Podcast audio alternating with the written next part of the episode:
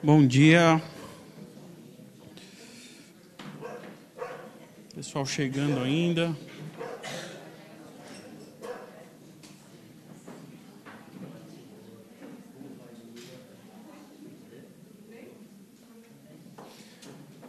Queria que vocês abrissem para a gente compartilhar um texto em 1 Coríntios, versículo 7.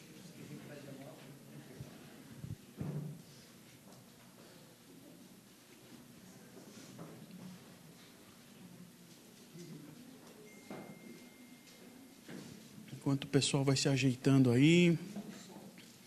1 Coríntios, capítulo 12. Do, capítulo 12, o versículo é o 7. Eu, comple... Eu troquei as bolas, desculpa, é horário, né? É horário, ninguém pensa.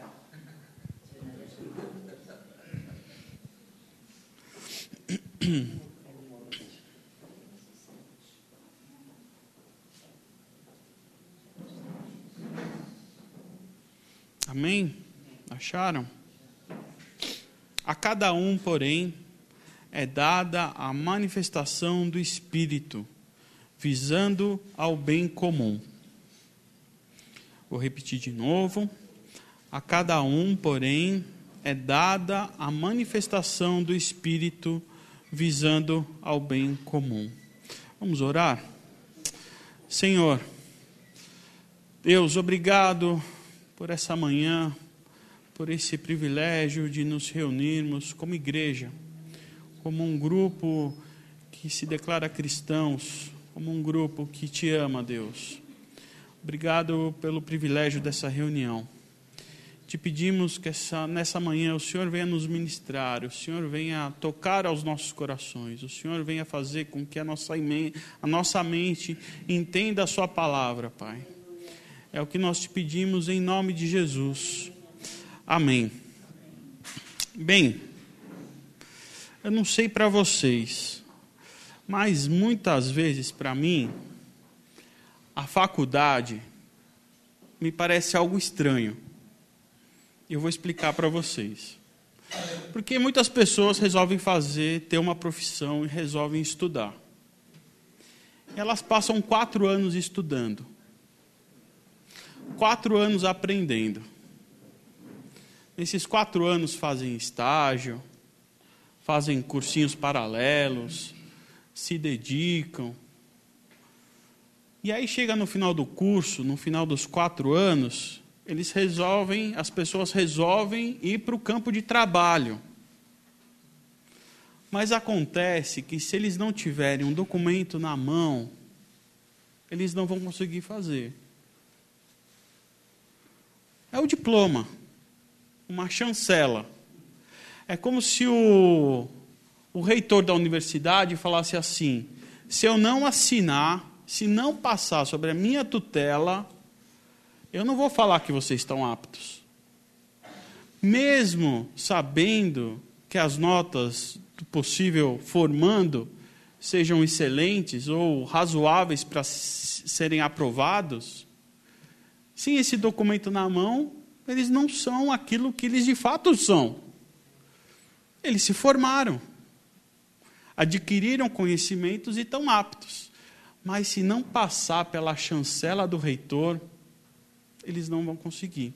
Ninguém vai conseguir uma profissão do curso que fez se não tiver o diploma, se não tiver essa chancela. E algumas profissões são mais cruéis ainda.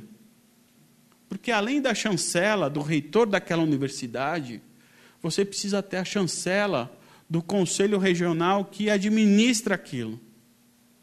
Por exemplo, se você escolheu fazer uma universidade, uma faculdade de direito, você fez os quatro anos, você se formou, recebeu o diploma, e pensa que está apto a exercer a profissão. Negativo.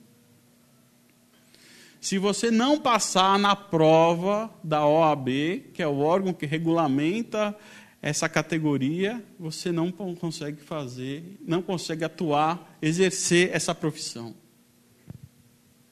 um médico, depois de quatro anos na faculdade, cinco anos na faculdade, três anos de residência, estando mais do que apto, se você não tiver o CRM, você não pode ser médico.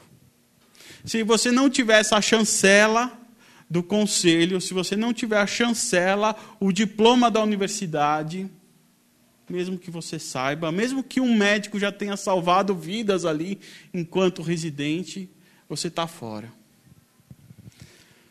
Mas você sabia que isso também acontece com a gente, com os cristãos? Vocês sabiam que isso também aconteceu com Jesus Cristo? Calma, pessoal, não precisa ficar me olhando assim. Jesus não foi para a faculdade. Ele não fez nenhum estágio. Mas vocês se lembram quando foi o dia da formatura de Jesus? Vocês se lembram quando ele recebeu esse diploma? Vocês se lembram quando foi inaugurado o ministério de Jesus e quem entregou para ele esse diploma? Alguém chancelou isso para ele. E quem chancelou isso foi o Espírito Santo. João Batista, quando batiza Jesus, um símbolo em forma de uma pomba, simbolizando o Espírito Santo, fala: Você está aqui aprovado. E aí Jesus inaugura o ministério dele. E dali ele começa. Logo em seguida, a Bíblia fala que ele vai para o deserto, é tentado, e ele começa ali todo o seu ministério, a sua, sua profissão começa ali. É o Espírito Santo que chancela esse documento. É o Espírito Santo que fala: pode em frente, siga a carreira. Como diz aqui no texto que nós lemos. A cada um, porém, é dada a manifestação do Espírito, visando ao bem comum. E Paulo está dizendo que nós também recebemos essa chancela, que nós também recebemos esse diploma. Cada um é dada a manifestação do Espírito. E isso é muito importante para nós. E vocês se lembram quando foi que a gente recebeu isso? Nós, os cristãos? A gente precisa lembrar um pouco da história. A gente tem que lembrar que Jesus morreu. Foi crucificado, foi morto. Depois ele ressuscitou. E antes dele voltar aos céus, quando ele estavam lá os discípulos todos eufóricos que viram Jesus morrendo e viram Jesus ressuscitados, eles tinham muitas perguntas para fazer. E uma das perguntas que fizeram para Jesus foi: "E aí, quando é que você vai restaurar o reino de Israel?" Aí Jesus falou: "Opa, espera aí, isso daí não compete a você. Isso daí só compete ao meu Pai." Mas vocês receberão o poder do Espírito Santo. Vocês receberão o poder do Espírito Santo. E aí Jesus subiu aos céus. E os apóstolos, eles ficaram eufóricos. Porque uma das coisas, a última coisa que Jesus falou para os apóstolos antes de ir embora é: vocês têm uma missão. É o ID. Vocês têm trabalho para fazer. Sai por aí evangelizando todo mundo, pregando o evangelho, batizando em meu nome. Essa é a missão que eu deixo para vocês. E eles assumiram a risca isso. Eles estavam prontos para trabalhar. Eles estavam ansiosos. Afinal, os discípulos também estiveram na faculdade. Foram três anos num curso intensivo. Três anos na faculdade onde Jesus dava aula. Jesus ensinou nesses três anos sobre a lei de Moisés para os seus discípulos. Nesses três anos, ele ensinou os novos mandamentos. Em três anos, eles tiveram aulas práticas, aulas teóricas. Jesus ensinou eles a orar. Eles estavam ansiosos para começar tudo isso. Como um estudante fica logo depois que termina o curso, quer logo trabalhar. Eles estavam prontos para trabalhar. Então eles se reuniram logo que Jesus foi embora. Era a festa, a festa de Pentecostes, o mundo inteiro reunido, visitantes do mundo inteiro reunidos. Ele falou: gente, é aqui que vai começar o nosso trabalho. É aqui que vai começar. Vamos pôr a mão na, na massa. Só que eles não tinham recebido ainda o diploma. Não, não poderia ter começado, mas eles foram ávidos para começar. E nesse dia, quando eles estavam prontos ali, um vento como impetuoso invadiu aquele lugar. O Espírito Santo tomou a vida de todo mundo ali. Os estrangeiros começaram a se entender numa mesma língua. E só naquela pregação lá de Pedro, que ele pegou o microfone, foram muitos os convertidos. Mas só depois que o Espírito Santo apareceu. Só o Espírito Santo, depois que apareceu, é que o ministério dos apóstolos, dos discípulos, também se inauguraram. Assim, quando o Espírito Santo chega para os discípulos, ali se inaugura a igreja. A igreja é inaugurada ali. O ministério dos apóstolos se inaugura e a igreja se inaugura. Como o texto que nós lemos, a cada um, porém, é dada a manifestação do Espírito visando ao bem comum. E o que significa esse bem comum? É o meu bem, é as minhas coisas na minha casa, é as minhas coisinhas do meu trabalho, são as minhas dificuldades. O bem comum aqui não significa outra coisa do que a igreja. A cada um, porém, é dada a manifestação do Espírito visando ao bem comum. A cada um, porém, é dada a manifestação do Espírito para o bem da igreja. Para o bem da igreja. O Calvino, no comentário de Efésios, ele fala para que a igreja receba os benefícios provindo de nós. Nós recebemos o Espírito Santo para edificar a igreja. Nós recebemos o Espírito Santo para que a igreja seja edificada. E isso é muito importante para que a gente entenda. O Espírito Santo se manifesta para que a igreja seja manifestada, para que a igreja seja edificada. Um reverendo chamado William MacLeod, ele disse uma coisa aqui, uma coisa interessante. Olha o que ele diz aqui: a obra do Espírito Santo é tão necessária quanto a obra de Cristo. E ele fala assim: talvez você se surpreenda com isso. Realmente é de se surpreender. A obra do Espírito Santo é tão necessária quanto a obra de Cristo. E Jesus, ele fala assim: é necessário que eu vá. Pois se eu não for, o Consolador, o Espírito Santo, não virá para nós. E esse reverendo, ele colocou cinco coisas importantes para a igreja, para exemplificar a questão do Espírito Santo e a igreja. E eu queria falar sobre esses cinco pontos aqui. O primeiro ponto que ele fala é que o Espírito Santo equipa a igreja. Ele fala que nesse texto aqui que nós lemos, o nosso texto base é: cada um, porém, é dada a manifestação do Espírito visando o bem comum o Espírito Santo equipa a igreja nos dando os dons. E lá no próprio texto aqui de Coríntios, um pouco mais para baixo, a gente vai ver que o Espírito, olha só como está dizendo, porque a um pelo Espírito é dada a palavra de sabedoria, pelo mesmo Espírito a palavra da ciência, pelo mesmo Espírito a fé, pelo mesmo Espírito os dons de cura operação de maravilhas, a outra profecia. Quem dá isso é o Espírito.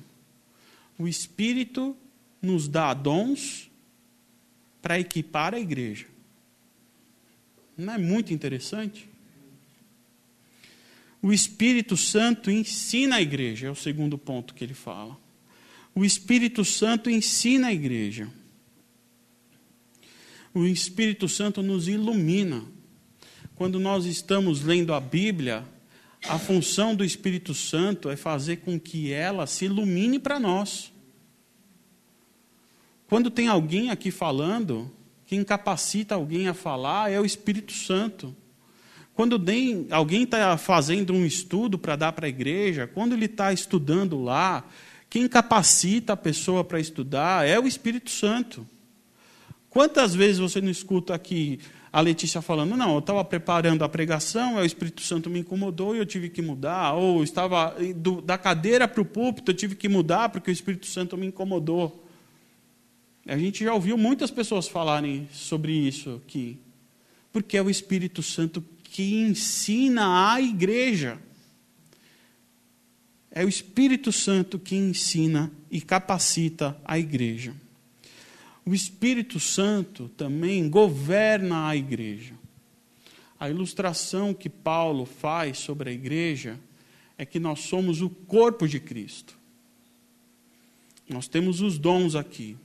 Um vai ser a mão, o outro vai ser a boca, o outro vai ser a perna, o outro vai ser o braço. Mas o cabeça é Cristo. Uma mão não governa, uma perna não governa, mas a nossa cabeça governa. Quem governa a igreja é Cristo. E é o Espírito de Cristo quem nos governa. O Espírito Santo governa a igreja. O Espírito Santo também nos une, une a igreja. Ele nos somos partes, somos partes de um corpo. Partes de um corpo não vivem andando por aí sozinhos. Você não vê uma mão andando sozinha de um corpo. Você não vê um braço sozinho de um corpo. Nós somos o corpo. Quem nos une é o Espírito Santo. Pois em um só Espírito todos nós fomos batizados em um corpo, quer judeus, quer gregos, quer escravos, quer livres e a todos nós foi dado beber de um só Espírito. É o Espírito Santo que nos une. O Espírito Santo une a igreja. O quinto ponto, e o último, é que o Espírito Santo capacita a igreja a cultuar. Olha que interessante aqui que ele fala aqui. Se você estiver louvando a Deus em espírito, como você poderá, aquele que está entre nós, não instruídos dizer amém? A sua ação de graças, visto que isso não, não sabe o que você está dizendo? O livro de Atos é chamado o livro do Espírito Santo. E é onde começa a história da igreja. São as duas coisas ligadas: o Espírito Santo e a igreja. E é o Espírito Santo que nos ensina a cultuar. É o Espírito Santo que faz com que a gente ore de uma maneira que Deus consiga entender. Aliás, não que ele faz a gente orar de maneira diferente. Ele traduz a nossa oração para que Deus entenda. Porque a gente não sabe orar. Mas o Espírito Santo, ele decodifica uma linguagem que talvez para Deus seja de um nenê balbuciando e fala, olha, o que eles estão querendo dizer é isso, tá? A igreja só existe por causa do Espírito Santo. Ele é quem nos capacita. É Ele quem nos ensina. Ele é quem nos une, quem nos governa. E é Ele quem nos faz cultuar. É o Espírito Santo. Amanhã é dia, dia 19, 19 de junho. E amanhã faz 21 anos que a igreja existe. 21 anos por causa do Espírito Santo. Não é por causa da Letícia, não é por causa do Val, não é por causa da Silvana, do Caíto, de nós aqui. É por causa do Espírito Santo. Porque sem o Espírito Santo, não tem como a gente estarmos aqui. O Espírito Santo nos conduziu durante esses 21 anos nos preservou, nos guardou, nos ensinou, nos capacitou, nos governou. só estamos aqui por causa dele. Nós só estamos aqui porque o Espírito Santo atua aqui. Isso é muito bonito, porque mostra um cuidado sem igual. Um cuidado de um, desproporcional ao nosso cuidado. Um cuidado que a gente não tem com a igreja. Não é verdade? E eu queria que vocês me ajudassem agora com uma coisa, para a gente observar isso, como falta cuidado com a gente. Eu queria que vocês olhassem ao redor aqui, ó. que vocês olhassem a igreja. Olhem para a igreja, olhem ao redor, olhem as coisas que tem aqui. Olha quanta coisa tem para a gente fazer aqui a gente não conseguiu colocar as madeiras ali na do projeto da igreja. Dali, ó, que falta, do projeto que está lá. As nossas portas aqui, elas não abrem e nem fecham. No calor, no verão, a gente passa calor. E no frio, a gente passa frio. Mas continuem olhando Continuem olhando. Olhem ao redor. Olhem, por favor, me ajudem com isso. Olhem para a igreja. Olhem para a igreja. Olhem as nossas cadeiras. Olhem os nossos envelopes.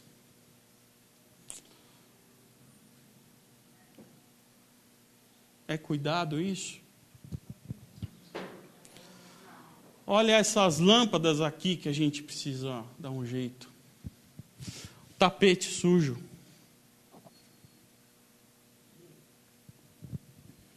A gente tem muita coisa para fazer. A gente tem uma caminhada muito longa. Mas eu queria que vocês continuassem olhando para a igreja. Olhem para a igreja. A madeira a porta de vidro, as cadeiras, os ventiladores, os envelopes, o tapete. Sabe o que é isso? Sabe o que são todas essas coisas? Isso tudo é pó. Isso tudo não é nada. Isso tudo é a cereja do bolo, que não dá sabor para o bolo ele só dá um enfeite para o bolo. São coisas importantes? São. Mas não é o que importa. Por favor, continue olhando. Olha para a igreja. Olhem, olhem para a igreja. Olhem um para os outros. Olhem para a igreja. Olhem para mim. Olhem para os seus irmãos. Olha quanta obra tem que ser feita. Olha quanta obra tem que ser feita. Olha quanta coisa tem que ser mudada. Olhem para nós. Isso é a igreja. Nós somos, as, nós somos a igreja. E a caminhada é longa. Tem muito trabalho para a gente fazer. Ninguém está pronto aqui. Ninguém ainda alcançou a estatura do varão perfeito, que é Cristo Jesus. Tem muita coisa para ser feita. Tem muitos quilômetros para a gente andar junto. Tem uma caminhada longa. Temos muitos o que fazer, temos muito que nos ajudar. E sabe como nós vamos conseguir fazer isso? Só com a ação do Espírito Santo. É Ele quem faz. Nós somos corpo por causa do Espírito Santo. Nós somos igreja por causa do Espírito Santo. O Espírito Santo se manifesta aqui. E o que nós precisamos é do Espírito Santo. Não tem como nós sermos cristãos sem fazer parte do corpo. Eu quero falar uma coisa importante para vocês: essa coisa de que nós não precisamos de igreja é mentira. Não dá para não sermos, não dá para sermos cristãos fora do corpo.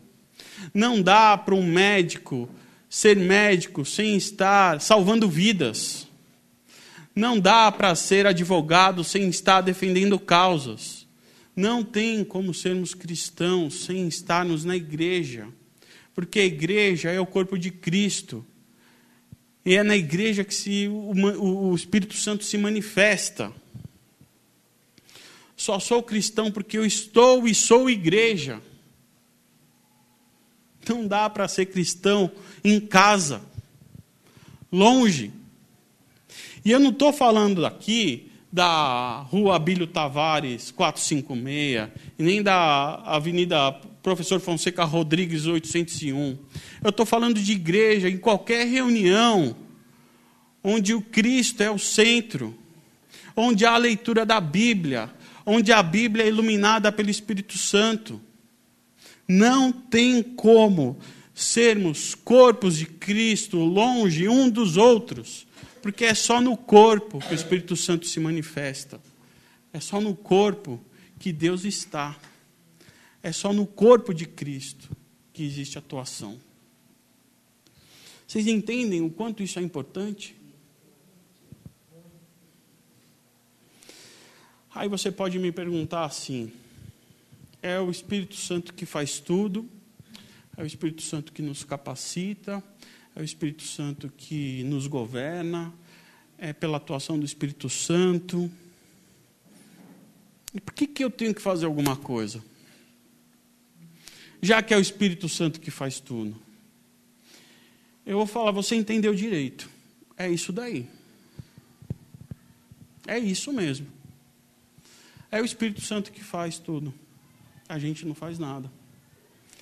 É dele a capacidade de produzir algo. É ele quem vai fazer, é ele que vai produzir, não somos nós. E aí você vem com uma outra pergunta: então qual é o meu papel, o seu papel, o nosso papel aqui? E aí eu falo, Paulo acho que explica isso. E eu quero que vocês leiam um versículo para mim, que está em Efésios 5 o versículo 18. Eu quero que vocês leiam a parte final desse versículo, que depois eu vou ler o versículo todo.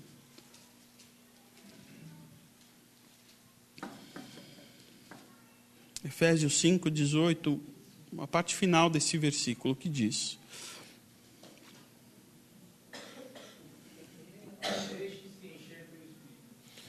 Deixe-se encher pelo Espírito. Qual é o meu papel? Qual é o seu papel? Qual é o nosso papel? Se encher do Espírito Santo. Se encher do Espírito Santo. Nos encher do Espírito Santo todos os dias, mês a mês, ano a ano, 21 anos a 21 anos nós temos que nos encher do Espírito Santo. Só assim iremos conseguir, só assim será possível. E agora eu quero ler o versículo todo, que diz assim: Não se embriaguem com vinho, que leva à libertinagem, mas deixem-se encher pelo Espírito.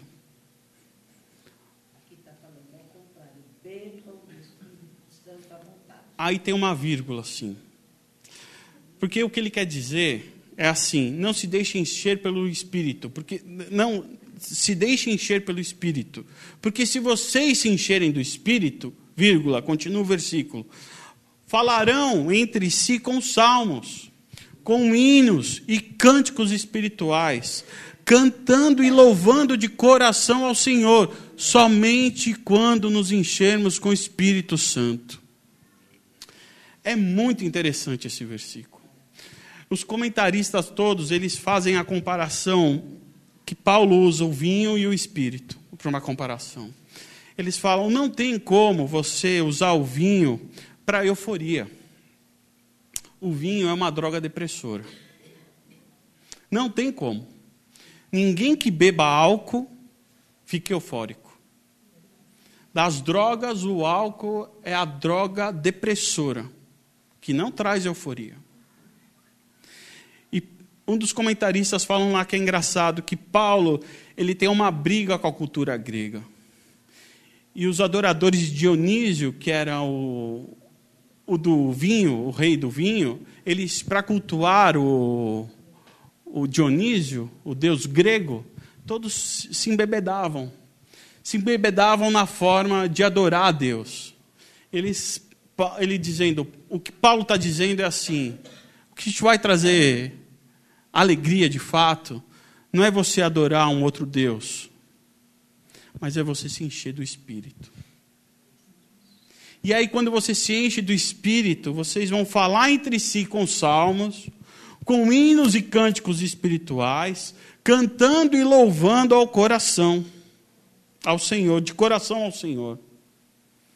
Só vamos conseguir com o Espírito Santo. Só assim conseguiremos ser igreja.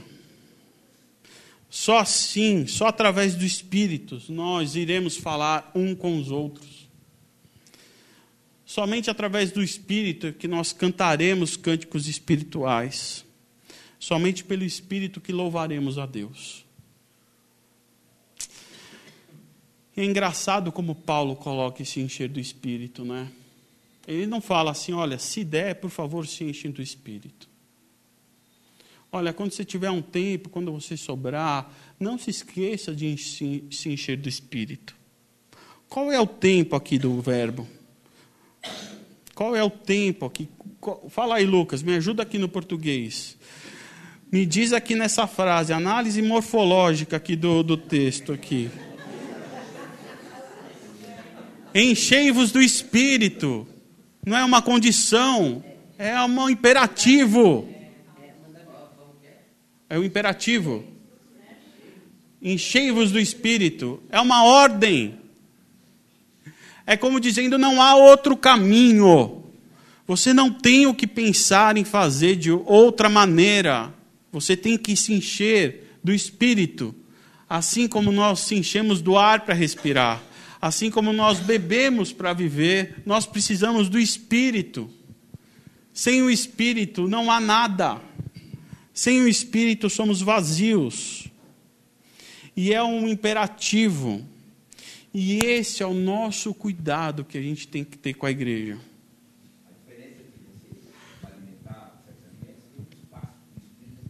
Constante.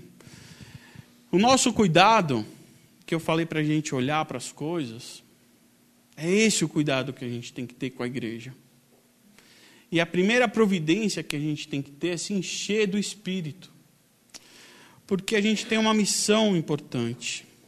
Porque quando nós nos enchemos do Espírito, nós cuidamos da igreja. Porque os dons se manifestam para nós aqui na igreja. E cuidar da igreja é cuidar de pessoas. E para cuidarmos das pessoas, a gente precisa de Deus. E os dons se manifestam através do Espírito. E o Espírito se manifesta para o nosso bem comum na igreja. A nossa missão é a gente se encher do Espírito Santo para a gente se encher do Espírito Santo, porque o nosso compromisso é com o amor. Temos que amar, cuidar das pessoas, ter muito tato para lidar com as pessoas. Acho que se tem uma coisa que é importante, que a gente tem que preservar aqui, se vocês têm uma lição de casa, além dessa, de se encher todos os dias do Espírito Santo, a segunda lição mais importante é que a gente tem que tratar a igreja bem. E a melhor forma de tratar a igreja bem é tratarmos bem uns dos outros. No modo de tratar, no modo de falar, no modo de agir, no modo de preservar a integridade do outro. Maledicência, fofoca. São coisas preocupantes no nosso meio, são coisas que a gente deve evitar a todo custo. A fofoca é uma coisa que faz com que a gente converse despretensiosamente com alguém a respeito de uma outra pessoa E depois, a pessoa que, sei lá, fez alguma coisa errada, ela se conserta com Deus e zerou seus problemas. Passou por um discipulado, passou por uma exortação, acabou. Foi restaurada, foi restituída. Mas e aquela conversa entre as duas pessoas? Que a terceira pessoa foi falada mal? Quem vai restituir isso? Quem vai fazer esse caminho de volta para restituir? Numa conversa informal, foi falado de uma pessoa, essa pessoa se acertou com Deus. Essa conversa vocês vão ter de novo para restituir o que foi dito daquela pessoa. A fofoca é maligna por causa disso. Não há restituição do que foi dito. Se você tem algo para falar de alguém a respeito de uma terceira pessoa, que logo em seguida seja seguido de uma ação. Letícia, eu preciso te contar a respeito de uma pessoa. É isso, isso, isso. O que, que a gente vai fazer? Vamos conversar com ela? Isso não é fofoca. Vamos falar com a, o pastor dela lá para resolver o problema? Ah, vamos lá, vamos lá. Agora, se você for contar só por contar, por que, que precisa contar? Vamos orar por ela, vamos é, fazer um discipulado com aquela pessoa, vamos exortá-la, vamos fazer alguma coisa. Tem que existir um fim, tem que ser seguido de ação. Isso é cuidar da igreja. E às vezes parece uma besteira e não é besteira, isso é importante. Porque isso ataca o caráter da igreja, e atacar o caráter da igreja é pecar contra o Espírito Santo. Isso é um pecado contra o Espírito Santo, gente. Eu queria encerrar, queria pedir para o Lucas e a Camila se posicionarem. Que eu queria cantar uma última música e deixar para vocês que nós devemos cuidar da igreja. São 21 anos que o Espírito Santo tem nos, nos ajudado.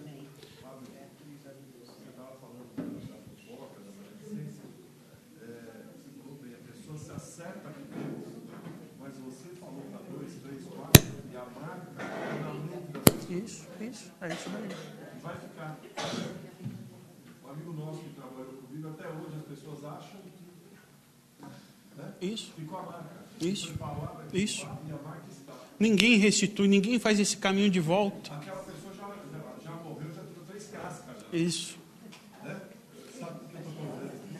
Mas fica a marca. Fica a marca. Ninguém restitui isso. Ninguém consegue restituir isso. É daquele jeito ainda, pensando que aquela pessoa está igual. É. E a gente tem que se preservar. Eu falo isso muito para Camila, por exemplo. É, é, a gente briga em casa, por exemplo. Eu falo, não vai correndo para sua mãe. É, não vai correndo para o seu pai e para sua mãe ou contar para alguém o que aconteceu, porque a gente vai se resolver e depois aquilo que você contou para o seu pai e para sua mãe vai ficar na cabeça deles. Ficou a marca lá. Eu também não preciso sair correndo, não, porque a Camila não me esquentou à noite. Aí eh, meu pai e minha mãe ficam falando o quê? A Camila não é mulher direito, que não esquenta, a culpa é dela. Eu falei para você não casar com ela. Aí a má impressão fica lá. E eu me resolvi com ela, só que eu não esqueci de contar. Olha, mãe, eu estava lá com a cabeça quente aquele dia. Eu falei qualquer besteira lá, mas aquilo é tão insignificante para gente que eu só quis desabafar com você. Mas para quem ouviu, ficou lá registrado para sempre. E ninguém vai lá restituir depois. Eu não vou chegar para minha mãe e falar, oh, não, aquilo lá foi eu estava só de cabeça quente. Isso é cuidar da igreja, os nossos cuidados nas pequenas ações. Porque o Espírito Santo habita aqui. Essa, essa reverência. Exatamente. Por isso que a gente tem que se encher dele. Por isso que a gente tem que se encher do Espírito Santo.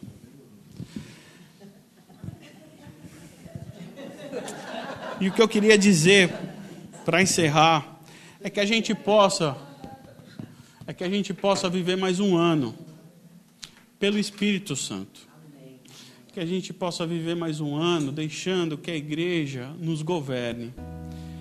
Que o Espírito Santo nos ensine. Que nós possamos estar unidos, porque é o Espírito Santo que nos une.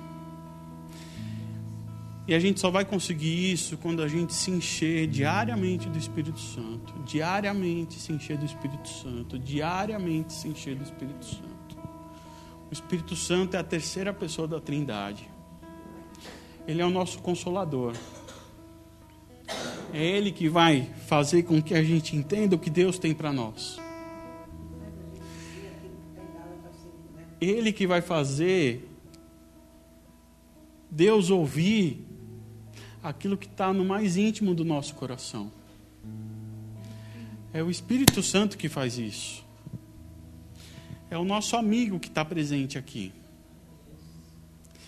Se encher do Espírito Santo é um imperativo. Porque se encher do Espírito Santo é se encher da igreja. Se encher da igreja é se encher de pessoas. E se encher de pessoas é se encher de Cristo. Aquele que morreu por mim e por você na cruz e que pagou um alto preço.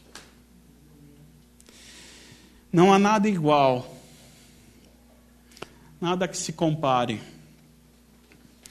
É esperança viva, é a presença de Deus em nós, se manifestando em nós através do Espírito. Santo Espírito, seja bem-vindo aqui.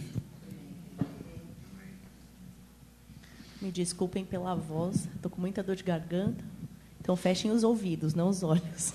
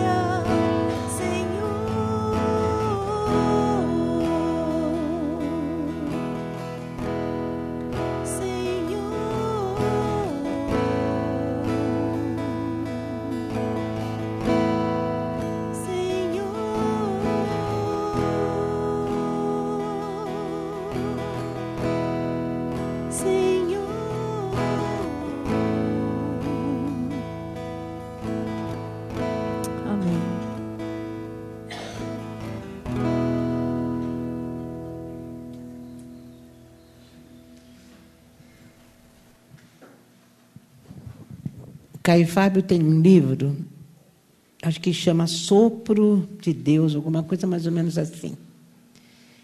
E faz muito tempo que eu li. E eu comecei a lembrar disso agora.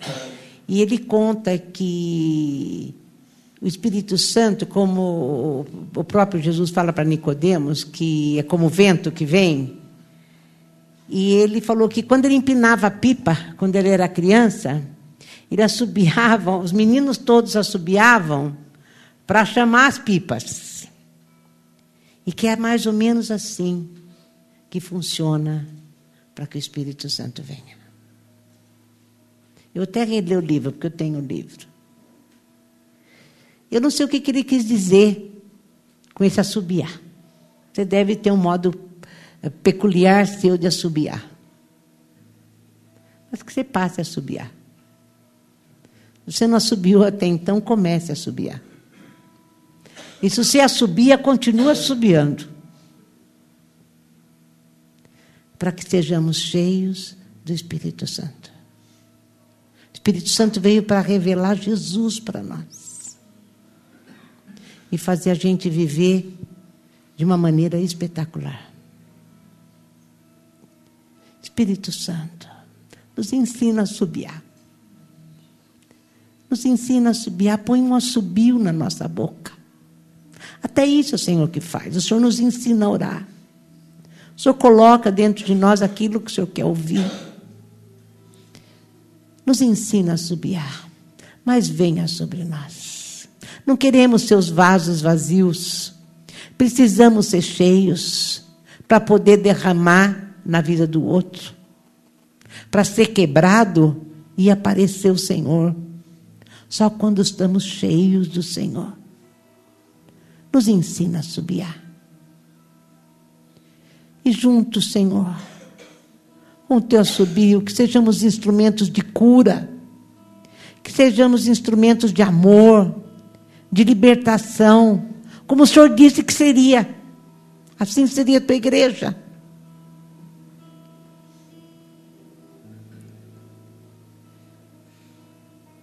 Queremos assobiar, assobiar, assobiar, assobiar. Te amamos, Jesus. O Senhor nos deixou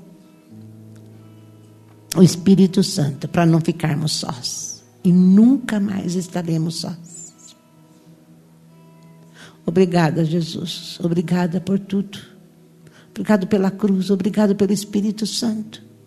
Obrigado por o Senhor ser o novo e vivo caminho que nos leva até o Pai. Nós somos necessitados de Ti, Espírito de Deus. Louvado é o Teu nome.